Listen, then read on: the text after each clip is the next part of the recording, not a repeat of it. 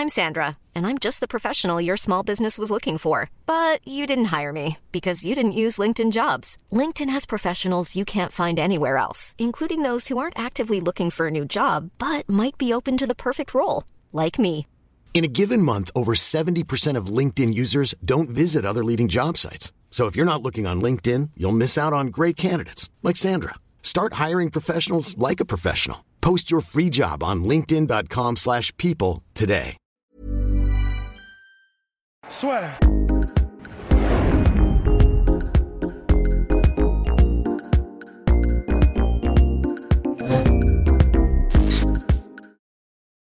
Bonjour à toutes et à tous et bienvenue dans le podcast La. Bonjour mon cher Polydomso. On va s'intéresser aujourd'hui à une question épineuse pour le MMA et plus particulièrement à l'UFC. C'est euh, Kunitskaya qui a euh, allumé, ouvert une brèche. Attention, Jeter un pavé dans la mare. Exactement, qui a lâché une petite bombe sur Twitter. Donc, euh, Kunitskaya, qui est combattante à l'UFC, Thiago Santos et moi-même avons passé deux mois en Russie, puis six au Brésil. L'USADA, donc l'agence antidopage américaine qui est partenaire avec l'UFC et qui fait tous ses contrôles, ne nous a pas testé une seule fois. Ma première semaine aux États-Unis et j'ai déjà été testé. On se demande donc si tous les sportifs s'entraînant en dehors des États-Unis sont régulièrement testés. Et elle termine cela par un emoji visage songeur. Et on, se souvient, donc ça va être la fin là, de, la, de la parenthèse, que Georges Saint-Pierre, en 2018, dans le podcast de Joe Rogan, avait dit Même maintenant, il est toujours facile de tricher. Disons que je souhaite recevoir une injection d'un produit quelconque dans mon, qui soit visible dans mon corps pendant un ou deux jours. Je sais donc que ce jour-là, je ne peux pas être testé car si je suis, je suis foutu. Georges Saint-Pierre ajoutait Alors je mets sur mon application de localisation USADA que je vais voyager en, Antarctique ou peu importe, quelque part de crédible, puis je reviens deux jours après. Cette substance restera dans mon corps pendant un certain temps, mais son effet durera peut-être un mois, plusieurs mois. Voilà. Donc, euh, visiblement, ce que Georges Saint-Pierre avait dit en 2018 est toujours d'actualité aujourd'hui. Quel choc. Eh oui, Ah, mais attends, j'ai lu le tweet de Kunitskaya, je suis tombé de ma chaise, quoi. J'en revenais pas. Euh, c'est incroyable. Non, mais plus, plus sérieusement, oui, c'est assez évident, en fait, que, que, que les agents du SADA sont pas partout dans le monde, que c'est très compliqué pour eux de faire des tests euh, surprises. Euh, parce que, en fait, c'est les seuls tests qui comptent. Hein, le- c'est les tests, euh, on va dire, les. Comment on appelle ça? Ils ont un nom pour ça, mais. les tests aléatoires où tu sais pas et que à 6 heures du mat, toc toc toc, tu as l'agent du SADA qui arrive pour faire un prélèvement. Il n'y a que ça qui compte parce que le reste, tu peux, as, mille et une méthodes pour, euh, pour cacher, dissimuler les produits, pour faire des, des cycles et des choses comme ça. Il y a, il y a des gens qui en parleront beaucoup mieux que nous euh, sur ce sujet. Mais même un mec euh, qui, quand il pisse dans l'aquarium, il tue tous les poissons, il peut se dissimuler s'il sait que dans six mois, il y aura le contrôle. Quoi. Ça, ça, C'est ça, ça. c'est clair. Et, et, et évidemment, bon, bah, ce qu'il faudrait faire, en fait, l'intuition qui m'est venue quand, quand elle, a, elle a lâché ce, ce truc-là, c'est de faire une cartographie en fait, des combattants et de voir à peu près leur déplacement et de faire une espèce de- d'enquête pour voir s'il y avait un pattern, pour voir s'il y a la même date, il y a toujours le déplacement. Ah, euh, machin va en Antarctique tous les ans, exactement la même date. Tiens, c'est intéressant, ça, on pourrait tirer des, conclusions. Mais euh, à part ça, oui, euh, c'est clair qu'il y a une. Une enfin, c'était un non-dit, non, parce que tous les gens qui, qui, qui, évoluent dans ce sport savent très bien que, que ça se fait. Euh, maintenant, est-ce que va y avoir des, est-ce qu'il va y avoir des conséquences? Est-ce que, les agents du SADA vont être, euh, vont avoir un peu plus de, de, de juridiction internationale pour aller euh, à droite à gauche Ça, j'en sais rien. J'en sais rien. Je sais pas quelles sont Et- les et- conséquences. Et pareil, là, pour le coronavirus, l'USADA ne faisait pas de contrôle antidopage. Il y a ça aussi, donc, oui. donc, si vous êtes surpris par certaines performances ces derniers temps, hein, il Moi, je, remarque qu'il y en a quand même quelques-uns qui ont eu euh, un sursaut athlétique assez étrange. Mais après, c'est peut-être euh, l'entraînement euh, pendant Oui. le confinement. C'est vrai qu'il n'y avait rien à faire. donc, bon, voilà. Je ne voudrais pas, je voudrais pas lancer la pierre. Bénéfice Oui. du doute, toujours, évidemment. Pré- présomption d'innocence. Euh, Euh, néanmoins, voilà. Après, le- la réflexion qu'on peut avoir. euh, la- la- bon, on peut avoir une réflexion euh, un peu analyse de comptoir, genre tous dopés, et Balek, tu vois, et tout. Mais la- l'autre réflexion qu'on peut avoir euh, suite à cette déclaration, c'est euh, les inégalités par rapport aux combattants euh, à travers le monde. Parce qu'il y a une inégalité de système, on va dire même juridique, à ce niveau-là, puisqu'il y a certains pays qui, euh, en plus de l'USADA, testent leurs combattants quand appartiens à une France. fédération sportive. la France, par exemple. En, et d'ailleurs, ça, ça va changer maintenant avec la légalisation du MMA, où justement, là, euh, il y aura en plus la FLD qui venait de temps en temps. Fernand Lopez nous l'avait dit, où ils étaient venus une fois au MMA Factory. Maintenant, selon toute vraisemblance, ce sera comme en boxe, où ils testeront les athlètes.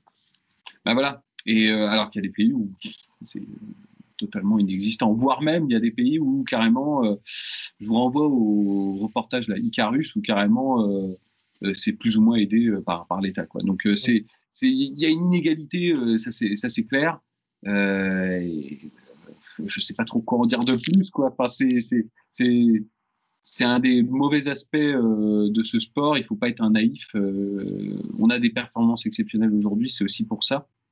Parce que les gens savent un peu mieux comment faire, justement, un peu mieux comment se, se, se dissimuler aussi.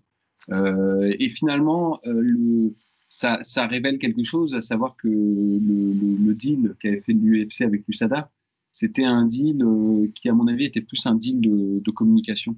Puisque je pense qu'à mon avis, les gens savaient très bien euh, ce qui allait se passer.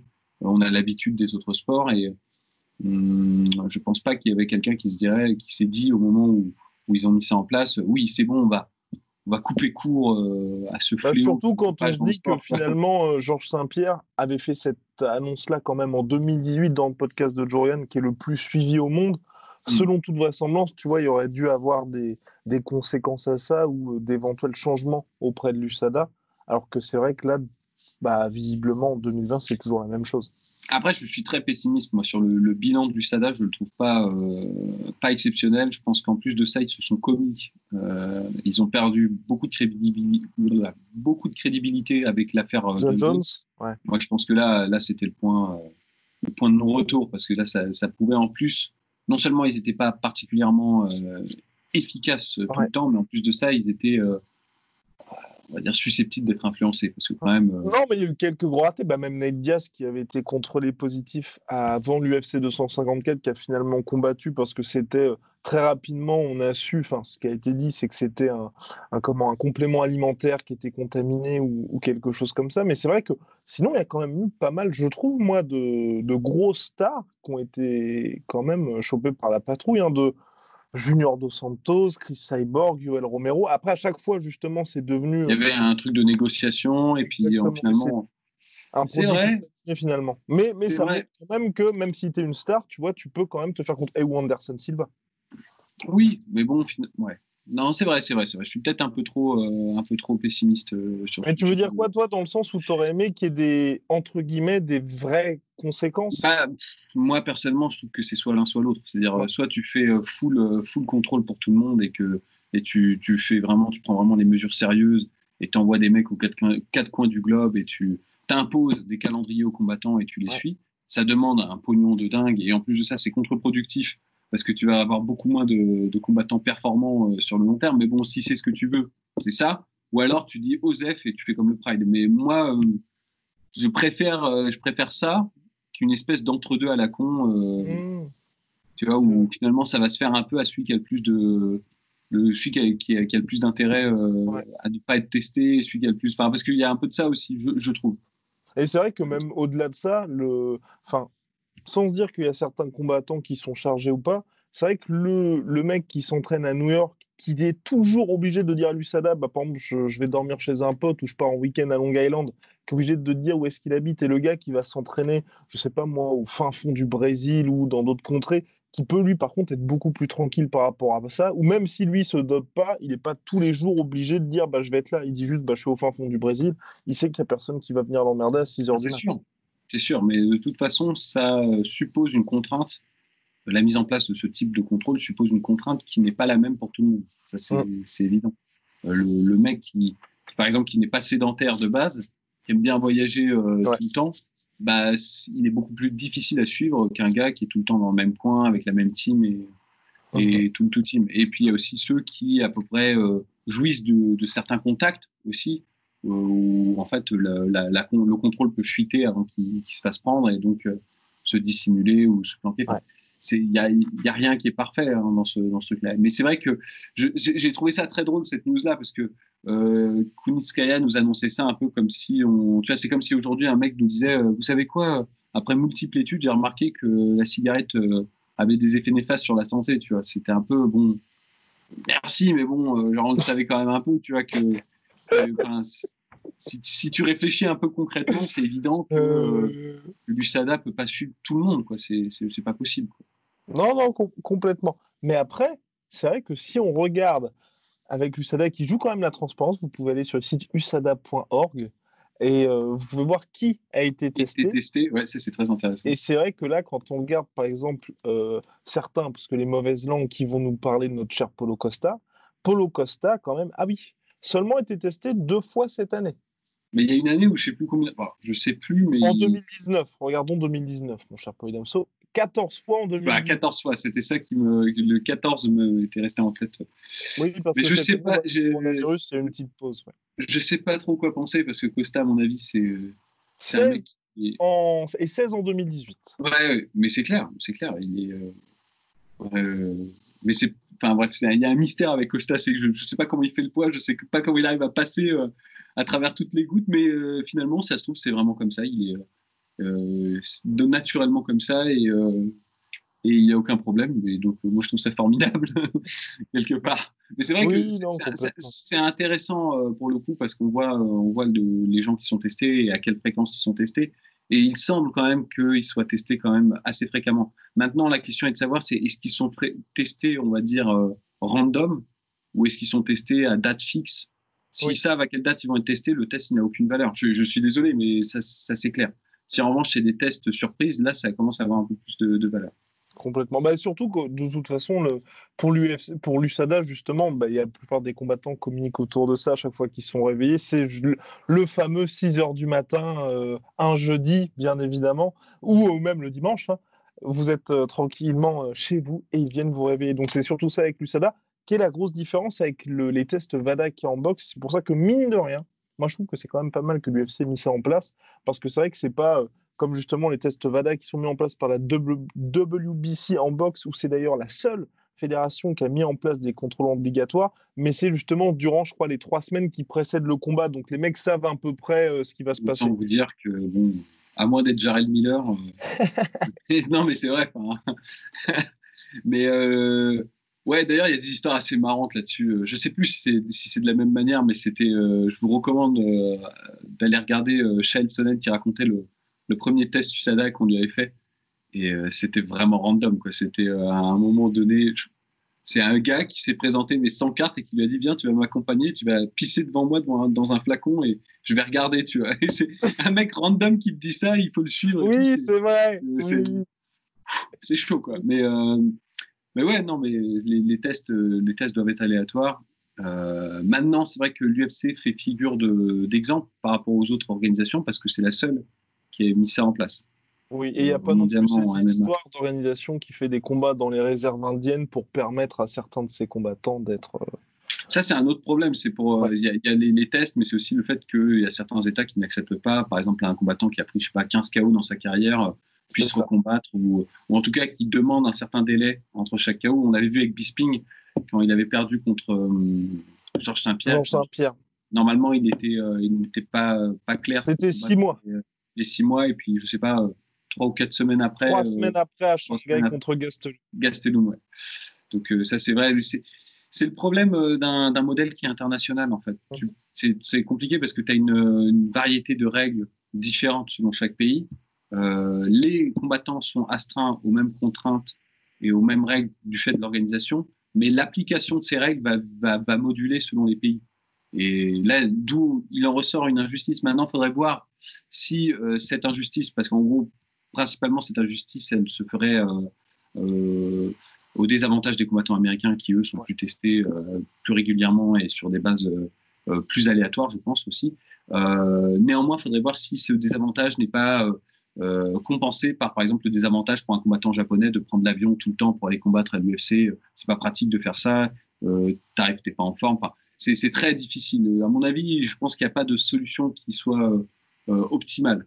Euh, enfin, il n'y a pas une position avantageuse. Sinon, tous les combattants iraient tous s'entraîner dans tel pays et, et, du coup, la recette aurait fuité s'il y avait une, s'il y avait une situation idéale.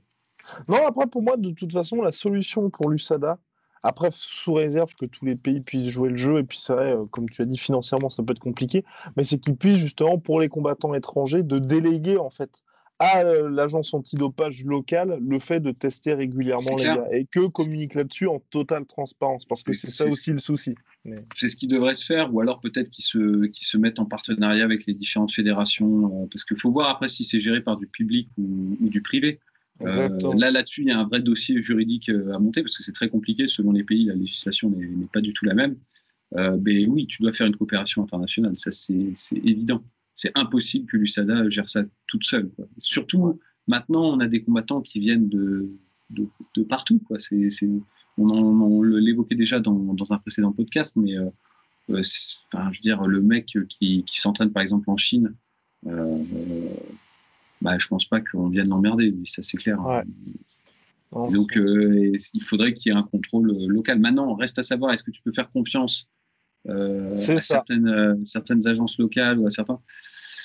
Ça, c'est un autre problème, et je ne pense pas qu'il y ait de, situation, de solution à ça. il y aura toujours un peu une, comment, un forum shopping, ou je ne sais pas comment on dit, tu sais, quand tu choisis la place où tu es parce que c'est plus avantageux, ça, ça existera toujours, ça, ça c'est certain.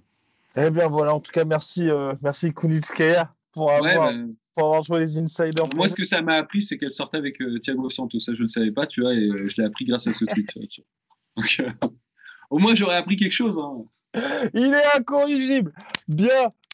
Merci à Venom pour, bah, pour tout. Le lien est dans la description. Merci à mes protéines moins 38% avec le code ASSUR. Mon chapeau et d'homme on se retrouve très vite. Normalement, en IRL avec notre cher Rust qui est en ce moment au fin fond des montagnes, qui se fait un stage euh, de remise en forme, parce que vous avez pu le voir, hein, euh, il y avait un petit peu de laisser aller. Bien. Il était pas assez en forme. c'est ça. Allez, à la prochaine. Soit.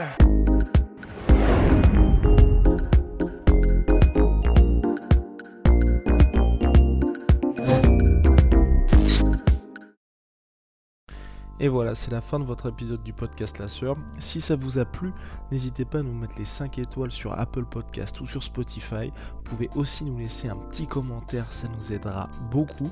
Et si vous voulez aller plus loin avec nous, vous tapez La Sueur sur toutes les plateformes ou sur les réseaux sociaux, vous nous trouverez. Et là, vous nous écoutez très certainement en audio. On est aussi en vidéo sur YouTube, mais également sur Snapchat. Là encore, vous tapez la sueur et on sera là.